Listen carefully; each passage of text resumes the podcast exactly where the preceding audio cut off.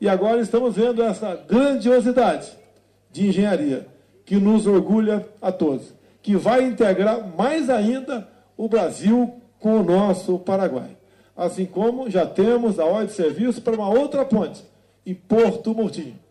Itaipu, então, binacional, é uma empresa que faz mais do que gerar energia. Gera progresso e gera integração. Então, a todos envolvidos, muito obrigado pelo carinho, pela consideração. Dizer-lhes que a recíproca também é verdadeira. Tenho um profundo amor e consideração por todos aqui do nosso Paraná. Muito obrigado a todos vocês. E que Deus abençoe o nosso Brasil.